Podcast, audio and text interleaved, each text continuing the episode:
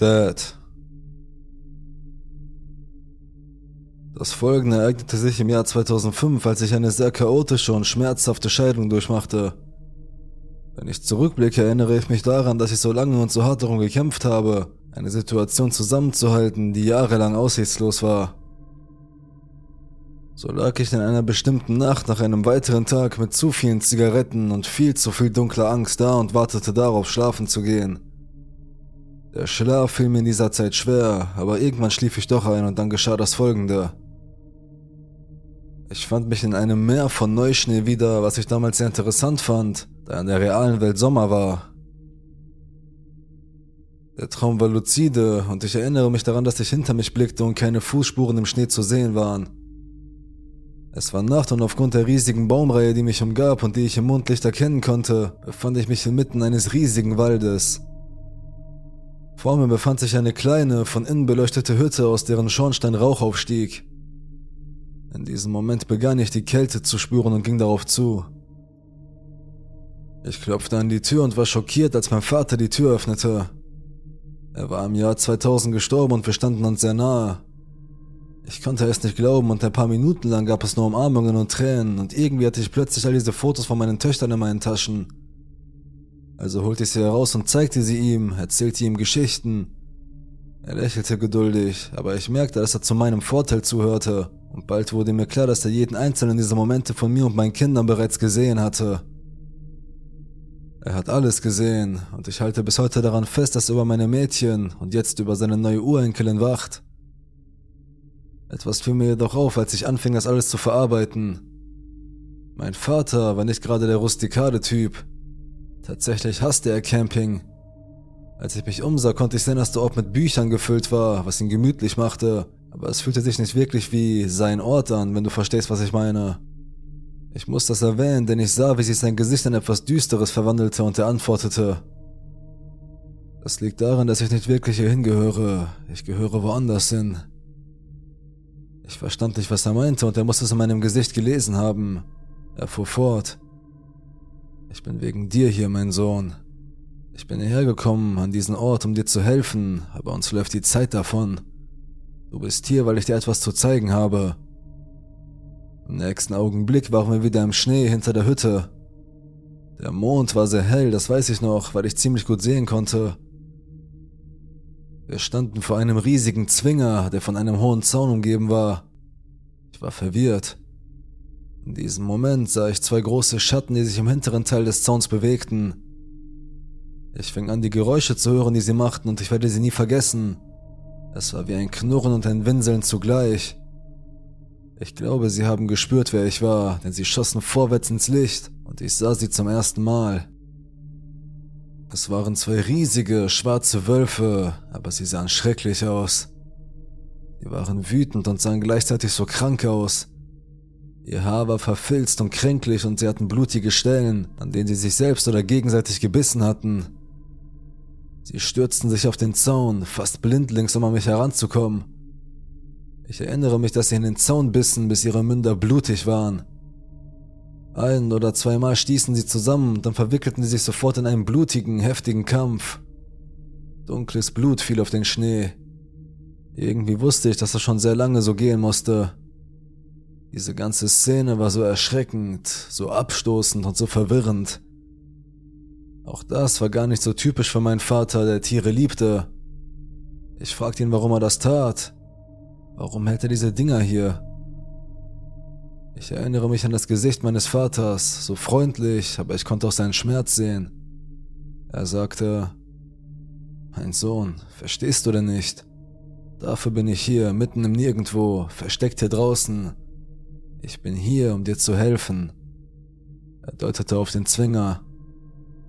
Diese beiden Wölfe sind deine Wut und deine Angst, und sie reißen alles auseinander. Ich bin hierher gekommen, sie hier zu halten, um dich zu beschützen. Aber Sohn, ich kann sie hier nicht länger festhalten. Du kannst sie nicht länger hier festhalten. Sie werden alles zerstören, was du liebst. So wirst du nicht mehr lange leben können. Ich stand da in der Stille, sogar die Wölfe waren verstummt und ich wollte heulen. Alles wurde mir bewusst. Die Selbstvorwürfe, der enorme Tribut, den es von mir forderte, meine geistige und körperliche Gesundheit und das alles bis zu dem Punkt, an dem ich tatsächlich meinem eigenen Tod gegenüberstand. Ich wusste, dass dieser Teil der Wahrheit entsprach. Ich würde innerhalb weniger Tage tot sein. All das geschah, weil mich jemand nicht liebte, aber was mir am meisten schadete, was mich umbrachte, war, dass ich mich weigerte, mich selbst zu lieben. Ich konnte am Gesicht meines Vaters ablesen, dass er sah, wie ich zu dieser Erkenntnis kam, und er lächelte erleichtert. Bist du bereit? fragte er. Ich hatte schreckliche Angst, dass sie mich angreifen würden, aber ich wusste, dass ich keine andere Wahl hatte. Ich hatte das Gefühl, dass die ganze Welt zuschaute und ging so mutig wie möglich auf sie zu und riss das Tor auf. Mit einem ohrenbetäubenden Knurren sprangen die Wölfe aus dem Zwinger und waren endlich frei. Sie standen einen Moment lang da und sahen mir in die Augen, die Haare standen ihnen zu Berge.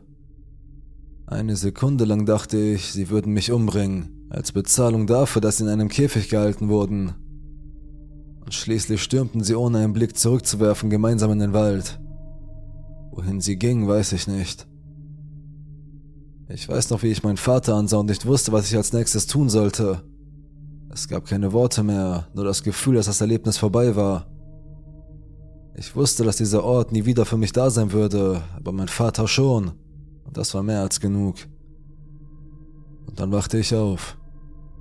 Es war früh am Morgen, ich fühlte mich geistig und körperlich ausgelaugt, irgendwie nicht mehr derselbe. Aber ich wusste auch, dass das Schlimmste hinter mir lag, dass ich noch nicht sterben würde. Die Wölfe wurden freigelassen. Von Tag zu Tag schlief ich besser. Als der Umzugstag näher rückte, freute ich mich auf mein neues Leben. Meine Mädchen und ich erlebten die besten Abenteuer, wenn wir zusammen waren. Tolle Erinnerungen, über die wir heute noch sprechen. Einen großen Teil dieser Wände verdanke ich meinem Vater, der sich in eine Hütte mitten im Nirgendwo zurückzog, um mich vor dem Zerreißen zu bewahren. Danke, Dad.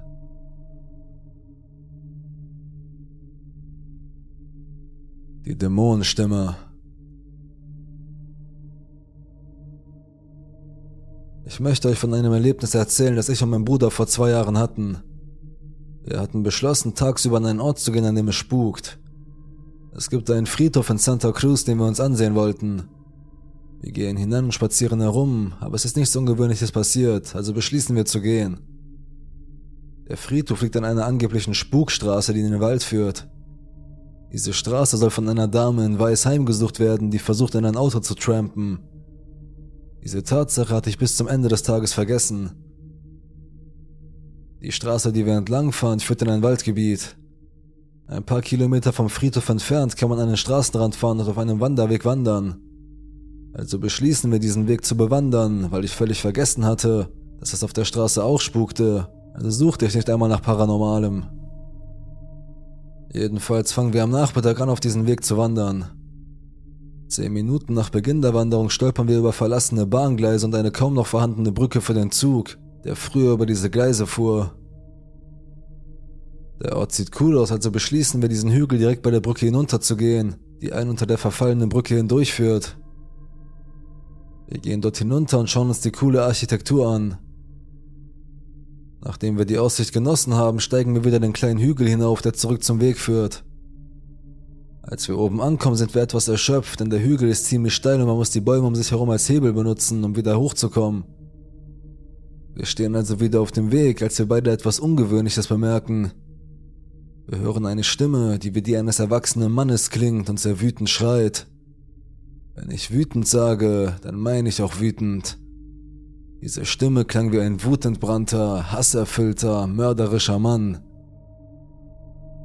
Wir werden leiser und ich kann erkennen, dass die Stimme sehr weit weg ist. Es hört sich fast so an, als ob sie in den Bergen um uns herum wäre. Sie klang mit Sicherheit mehr als 150 Meter entfernt. Wir sehen uns beide an und fragen uns, was zum Teufel ist das? Wir stehen herum und hören etwa 15 Sekunden lang zu und das nächste, was wir wissen, ist, dass die Stimme den Pfad hinunterkam, von dem, was sich wie hunderte von Metern anhörte, bis hin zu dem, was sich direkt am Ende des Pfades befand. Die unmenschliche Geschwindigkeit, mit der die Stimme auf uns zukam, war unnatürlich. Ich bemerkte die Stimme, die vom Pfad herunterkam und dachte mir, diese Stimme klingt wie die von jemandem, der jemanden aus Wut umbringen will. Aber das Seltsame ist, dass die Stimme in einer Sprache spricht, die ich nur als Kauderwelsch bezeichnen kann. Ich habe kein einziges Wort verstanden, das sie gesagt hat. Ich bekomme sofort dieses Kampf- oder Fluchtgefühl in meinem Körper, weil diese Stimme sehr laut wird und mit unmenschlicher Geschwindigkeit auf uns zukommt. Ich sage meinem Bruder, er soll ein paar riesige Stöcke mitnehmen, um sich zu verteidigen. Denn obwohl die Stimme aus dem Nichts kam und sich blitzschnell den Weg hinunter bewegte, hatte ich immer noch die Vermutung, dass es sich um eine Art Verrückten handelte, der bereit war, jemanden zu töten. Wir heben die Stöcke auf und rennen den Weg zurück zum Auto. Jetzt kommt der merkwürdige Teil. Während wir vor der Stimme weglaufen, die am anderen Ende des Weges auftauchte, höre ich, wie die Stimme in einem Augenblick hinter uns auftaucht. Es hörte sich an, als wäre er nicht mehr als drei Meter hinter uns und würde uns zum Auto zurückjagen. Ich drehe mich um, obwohl ich das gar nicht will, denn ich muss sehen, wie nah der Verrückte an uns dran ist. Als ich mich umdrehe und die Stimme direkt hinter mir höre, sehe ich niemanden. Ich sage meinem Bruder, er soll noch schneller rennen, denn die Stimme ist direkt hinter uns und schreit in absoluter Wut, aber ich sehe niemanden, der uns jagt.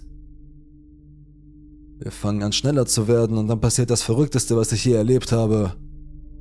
Die Stimme schwenkt in einem 360-Grad-Winkel um uns herum.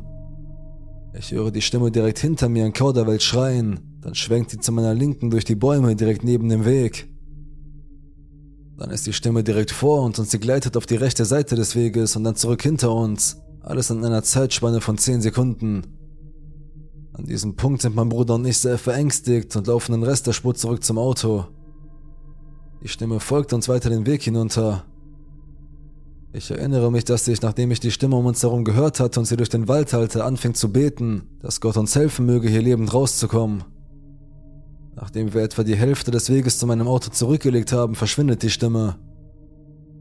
Ich erinnere mich, dass ich erschöpft langsamer wurde und wir begannen darüber zu reden, was wir gehört hatten.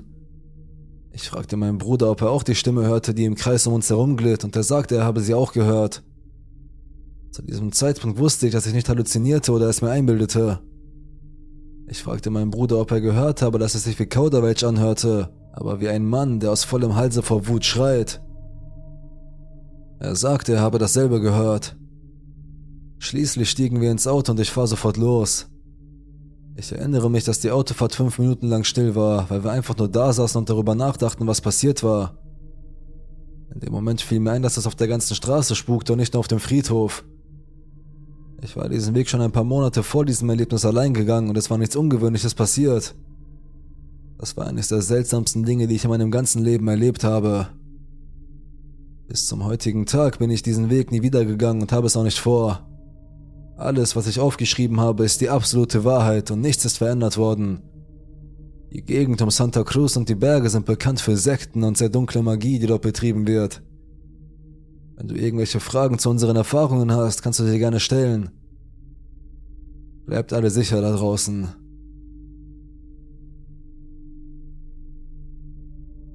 Der Mann mit Hut.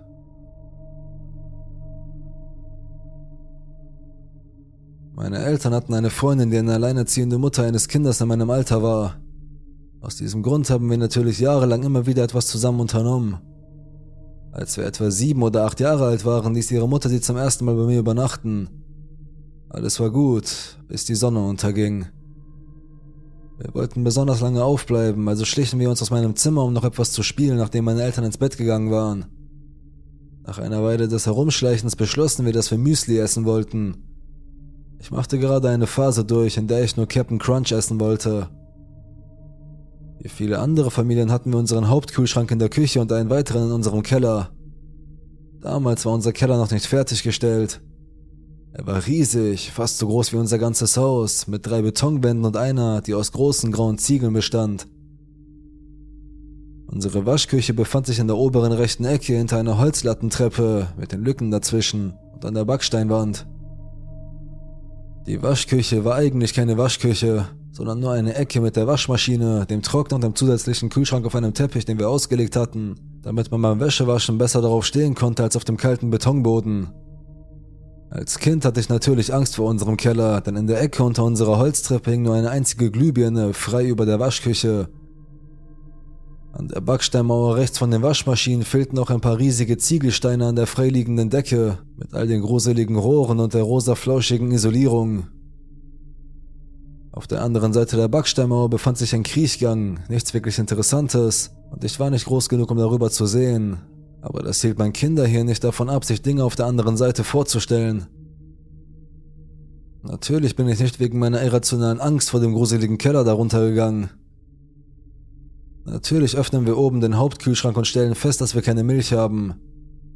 Meine Freundin besteht darauf, dass sie Cornflakes braucht und dass wir unten im Kühlschrank nachsehen sollten. Ich versichere ihr sofort, dass ich auf keinen Fall darunter gehen würde. Vor allem, weil es dunkel war, spät in der Nacht und wir nur zu zweit waren. Irgendwie hat sie mich aber überzeugt und bald schlichen wir die Treppe hinunter. Wir hatten den Schalter umgelegt, aber es war immer noch so dunkel, weil das einzige Licht über der Wäscheecke war. Diese befand sich praktischerweise hinter der Treppe, durch die wir hinuntergingen, und beleuchtete den Weg durch die Lücken in den Stufen. Als wir unten ankamen, fühlte ich mich mutiger als je zuvor. Ich bekam diesen kindischen Adrenalinstoß und dachte, ich sei das härteste Kind aller Zeiten. Ich glaube, meiner Freundin ging es genauso, denn sobald wir uns umdrehten und in der Wäscherküche ankamen, begannen wir den Raum in einer Art, das war doch gar nicht so schlimm, zu begutachten. Ich laufe weiter zum Kühlschrank ganz links, um Milch zu holen und sie bleibt dort stehen. Irgendwann in der Zeit, als ich vom Anfang des Teppichs zum Kühlschrank ging, hatte sie einen alten Spielzeugstapel gesehen den wir unten rechts in der Ecke aufbewahrten, geradeaus von der Ecke oben rechts, in der wir waren. Ich hatte gerade den Kühlschrank geöffnet, als ich hörte, wie sie anfing zu schreien. Ich drehe mich um und sie steht mir direkt gegenüber. Ihr Mund ist weit aufgerissen, ihre Augen sind leicht nach oben gezogen und zittern, und sie hört nicht auf, mit den Armen herumzufuchteln. Die pure Angst. Ich schreie, weil sie es auch tut, und wir beide rennen die Treppe hinauf wie Pfeile. Als wir im Wohnzimmer ankommen, wirft sie sich bäuchlings auf den Boden und beginnt wie eine Verrückte zu treten. Meine Eltern kommen natürlich angerannt und denken, dass sie auf dem Boden einen Krampfanfall hat. Als sie sie auf den Arm nehmen, merken sie, dass das nicht der Fall ist. Sie fängt einfach an zu schluchzen. Sie fragen sie, was los ist, was ihr weh tut. Ich stehe nur da und starre sie an, während mir die Tränen über das Gesicht laufen. Ich habe noch nie in meinem Leben jemanden gesehen, der so viel Angst hatte, bis heute nicht. Nicht einmal ein Horrorfilm. Außer einem hysterischen, da war ein Mann mit einem Hut, war keine Antwort zu bekommen. Das wiederholte sie immer wieder, bis sie sich schließlich beruhigt hatte und nur noch weinte. Ihre Mutter kam und holte sie ab und mein Vater suchte im Keller nach einem Mann mit einem Schläger. Ich bekam eine Standpoke, weil ich zu spät ins Bett gekommen war und das war's. Ich wurde wieder in mein Zimmer geschickt, aber ich schlief in dieser Nacht mit Licht. Danach habe ich sie nie wieder gesehen. Zumindest nicht bis Jahre später. Als ich Jahre später auf Facebook mit ihr sprach, erfuhr ich, dass sie seither jahrelang in psychiatrischen Kliniken ein- und ausgegangen war. Aber ich hatte ein bestimmtes Erlebnis in demselben Haus, das mich glauben lässt, dass sie nicht verrückt ist, sondern dass diese Sache sie verrückt gemacht hat. Wir sind ein paar Jahre nachdem wir das Haus komplett renoviert hatten, umgezogen und ich war seitdem nicht mehr dort. Aber ich habe ihn selbst gesehen. Er trug einen Filzhut, der so heruntergezogen war, dass man sein Gesicht nicht sehen konnte, einen langen Trenchcoat und etwas, das aussah wie hundeartige Pfoten mit langen Krallen. Das klingt wirklich sehr, sehr seltsam. Wenn ich das nur ausspreche, denke ich, dass ich auch verrückt sein könnte. Ein paar Jahre nach dem ersten Vorfall mit meiner besten Freundin aus Kindertagen hatten meine Eltern die Hälfte des Kellers renoviert. Jetzt gab es zwei komplette Schlafzimmer links von der Treppe gegenüber der Waschküche. Mein Schlafzimmer wurde in eines davon verlegt. Ich fühlte mich super erwachsen, weil ich im Grunde dort unten wohnte, wo ich früher Angst hatte. Und bis dahin hatte ich das, was ein paar Jahre zuvor passiert war, verdrängt. Es gab eine bestimmte Nacht, in der ich noch später an meinem Laptop in meinem Schlafzimmer saß. Am oberen Ende der Kellertreppe hatten wir ein kleines, halbes Badezimmer direkt rechts. Ganz unmittelbar. Die Badezimmertür und die Kellertür berührten sich fast. Aber egal, ich ging nach oben, füllte den Napf unseres Hundes und ging ins Bad. Als ich fertig bin, drehe ich mich zur Tür und höre die Krallen meines Hundes auf dem Parkettboden. Sie werden lauter und lauter, bis ich höre, wie mein Hund mit dem Gesicht gegen die Tür knallt. Das war nicht so verwunderlich, denn unser damaliger Hund war ein hyperaktiver Boxermix und rannte ständig, so schnell über das Parkett, dass er außer Kontrolle geriet. Ich sehe, wie er mit seinen Krallen am Boden unter dem Türspalt kratzt, etwas, was er tut, wenn er ungeduldig ist. In der Annahme, dass er sich freut, mich zu sehen, öffne ich sie, aber da ist nichts. Ich bekomme dieses vertraute, mulmige Gefühl in meinem Bauch. Plötzlich fällt mir ein, dass unser Hund gesundheitliche Probleme hatte und wir ihn nachts in der Garage schlafen lassen mussten, weil er im Schlaf pinkelte. Wir wollten ihn am Morgen zum Tierarzt bringen, aber in dieser Nacht und in den vergangenen Nächten war er draußen gewesen, während wir schliefen. Mein Hund konnte es auf keinen Fall gewesen sein. Als ich die Kellertreppe hinunterblickte, sah ich ihn. Ein Mann stand unten am Fuß der Treppe. Sein Gesicht konnte ich nicht erkennen.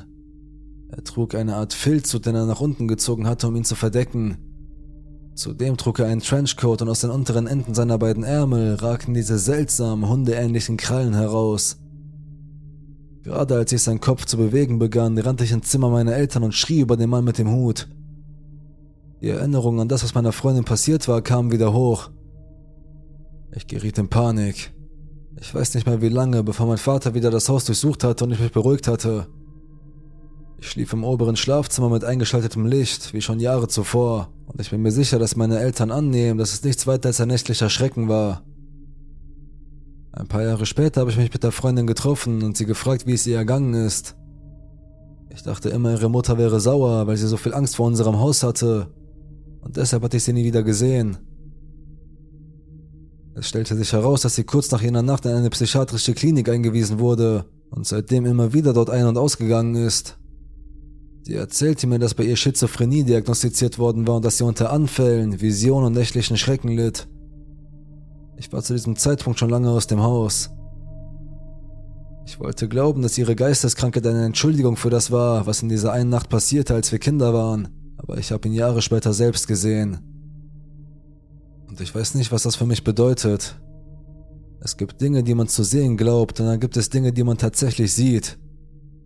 Ich erinnere mich noch gut daran, wie deutlich ich die Krallen gehört habe, wie ich das gewaltsame Aufschlagen der Tür auf dem Badezimmerfliesen gespürt habe und wie ich ganz deutlich eine obskure, menschenähnliche Kreatur am Fuß der Treppe gesehen habe.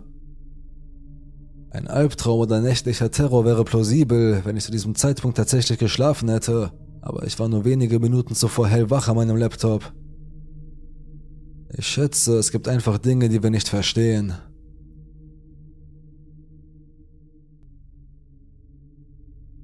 Doppelgänger. Ich habe eine Gruppe von Freunden, die schon seit dem Kindergarten befreundet sind. Wir sind zu viert, das heißt ich und drei weitere Jungs. Wir sind alle um die 30 zum Zeitpunkt des Schreibens und waren um die 28 zum Zeitpunkt des Ereignisses. Wir stehen uns alle sehr nah, auch wenn wir uns seit dem College nur sehr selten treffen. Alle von uns waren in langjährigen und festen Beziehungen, mit Ausnahme der Hauptperson in dieser Geschichte, die gerade eine ziemlich chaotische Scheidung hinter sich hatte. Dieser Freund, der Andy heißt, hatte eine wirklich harte Zeit hinter sich. Seine Ex-Frau beschloss ihn zu verlassen, als seine Mutter gerade an Krebs starb, und so war es verständlich, dass wir uns alle ein wenig Sorgen um ihn machten. Einer meiner Freunde hat ein hübsches Landhaus, das weit genug von der Zivilisation entfernt ist, um hin und wieder einen schönen Wochenendausflug zu machen. Und zu Beginn dieser Geschichte hatten wir einen solchen geplant. In der Woche davor, als wir alle unseren Ausflug planten, beschloss Andy, dass er nicht mitfahren würde, weil er nicht der Einzige sein wollte, der das ganze Wochenende ohne einen Partner ist. Wir haben alle ein bisschen darauf bestanden, aber wir konnten ihn irgendwie verstehen, und da er an dem Wochenende noch eine andere Veranstaltung besuchen musste, haben wir es gelassen. Trotzdem war ich damit nicht wirklich zufrieden, denn ich hatte das Gefühl, dass er einen Tapetenwechsel gut gebrauchen konnte. Und so beschloss ich ihn am Samstagmorgen anzurufen, bevor ich zum Landhaus aufbrach, um ihm eine Mitfahrgelegenheit anzubieten. Ich wollte ihm eine letzte Chance geben. Ich rief ihn von der Tür meines Hauses an und er klang am Telefon irgendwie seltsam. Ich habe sogar mit ihm darüber gescherzt, dass es am Samstag ziemlich früh war und ich annahm, dass ich ihn geweckt hatte. Er hat nicht gelacht oder so, also dachte ich, er sei sauer. Als ich ihm anbot, ihn abzuholen und mitzunehmen, antwortete er nur, okay. Ich sagte ihm, er solle sich umziehen und mich vor seinem Haus treffen, und schon waren wir weg. Ich, meine Frau und er saßen im Auto und fuhren etwa eine Stunde lang. Ich bemerkte, dass etwas nicht stimmte, als er ins Auto stieg.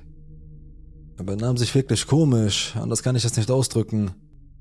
Er verstand keinen Spaß, hatte Schwierigkeiten, einfache Fragen zu verstehen und antwortete entweder mit einem einfachen Ja oder Nein oder höchstens mit einem sehr undeutlichen kurzen Satz. Zu diesem Zeitpunkt hatten meine Frau und ich allen Grund und Sorgen um ihn zu machen und wir fingen an zu denken, dass er vielleicht eine seltsame Form von Depression entwickelt oder mit dem Drogenkonsum begonnen hatte. Er weigerte sich zuzugeben, dass etwas mit ihm nicht stimmte und so fuhren wir einfach weiter in der Hoffnung, dass er sich vielleicht später öffnen würde. Wir kamen also alle an, es gab Essen und Getränke und Videospiele und wir waren alle seit über 20 Jahren befreundet, sodass wir viel Spaß hatten. Schnell wurde uns allen klar, dass Andy sich nicht wie er selbst benahm. Er spielte nicht mit, redete überhaupt nicht und schaute die meiste Zeit nur zu uns und dann nach draußen.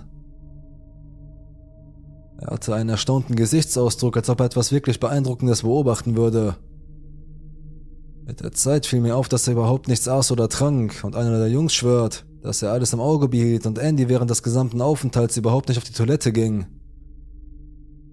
Wir versuchten ihn zum Reden zu bringen, aber er gab jedes Mal genau die gleiche Antwort. Es geht mir gut. Am Ende gewann er das Geduldsspiel und so überließen wir ihn einfach seinem eigenen Schicksal. Die Nacht ging weiter, er saß draußen auf einer Bank und schaute sich ein Waldstück in der Nähe des Hauses an. Wir blieben drin und redeten und dann beschlossen wir zu schlafen. Andy sagte, er würde bald gehen. Er wolle noch ein bisschen draußen chillen und wir ließen ihn in Ruhe. Am nächsten Morgen war sein Bett nicht gemacht. Die Laken lagen unversehrt darauf. Er saß draußen an genau der gleichen Position. Das war's. Ich war völlig aus dem Häuschen und beschloss, dass es Zeit war, nach Hause zu fahren. Wir packten unsere Sachen und verabschiedeten uns. Alle machten sich große Sorgen um ihn, aber wir fühlten uns alle unheimlich, also machten wir Schluss für das Wochenende und gingen. Ich fuhr ihn nach Hause, setzte ihn dort ab und ging selbst nach Hause. Später an diesem Abend trafen wir uns alle wieder in einem Restaurant, um den Geburtstag eines gemeinsamen Freundes zu feiern. Ich bemerkte, dass Andy wieder er selbst war und meine beiden anderen Freunde schauten sehr verwirrt. Also setzte ich mich zu ihm und fragte ihn, was zum Teufel war denn gestern los, Mann? Er antwortete so etwas wie, ja, mein Auto ist kaputt gegangen und Peter, ihr musste mich mitten in der Nacht nach der Bar abholen. Das ergab keinen Sinn, und so begannen wir alle Fragen zu stellen und zu versuchen, das Ganze zu verstehen. Es stellte sich heraus, dass er mit ein paar anderen Jungs in der Bar war, als er mit uns im Landhaus war. Als wir in einer Art Panik immer wieder betonten, dass das unmöglich sei, zeigten uns mehrere Leute Bilder von ihm bei der besagten Veranstaltung. Es gab verdammte Bilder. Wir flippten alle aus und als er merkte, dass wir keine Witze machten, flippte auch Andy aus. Wir bestätigten über den Telefonverlauf, dass sein Telefon tatsächlich meinen Anruf am Samstagmorgen erhalten hatte, aber er kann sich nicht daran erinnern, ihn beantwortet zu haben. Danach ging das Gespräch zwar weiter, aber wir kamen nicht wirklich weiter und das war's. Im Laufe der Monate bekamen wir alle drei große Angst vor Andy und davor, wer er sein könnte. Wir haben immer noch keine Ahnung, wer bei uns im Haus war und Andy hat es wirklich satt davon zu hören, bis zu dem Punkt, dass er richtig wütend wird, wenn das Thema zur Sprache kommt. Er sagt, die vernünftigste Erklärung sei, dass wir alle verwirrt waren und uns das ausgedacht haben. Das macht mich bis heute fertig, vor allem weil ich ihn an seinem Haus abgesetzt und ihn reingehen gesehen habe. Wo zum Teufel ist der falsche Andy hingegangen? Hat er irgendetwas gemacht, während wir alle schliefen? Weiß jemand von euch, was das war? Ich habe herumgefragt, aber nichts passt wirklich. Ich glaube nicht wirklich an paranormale Dinge, aber ich habe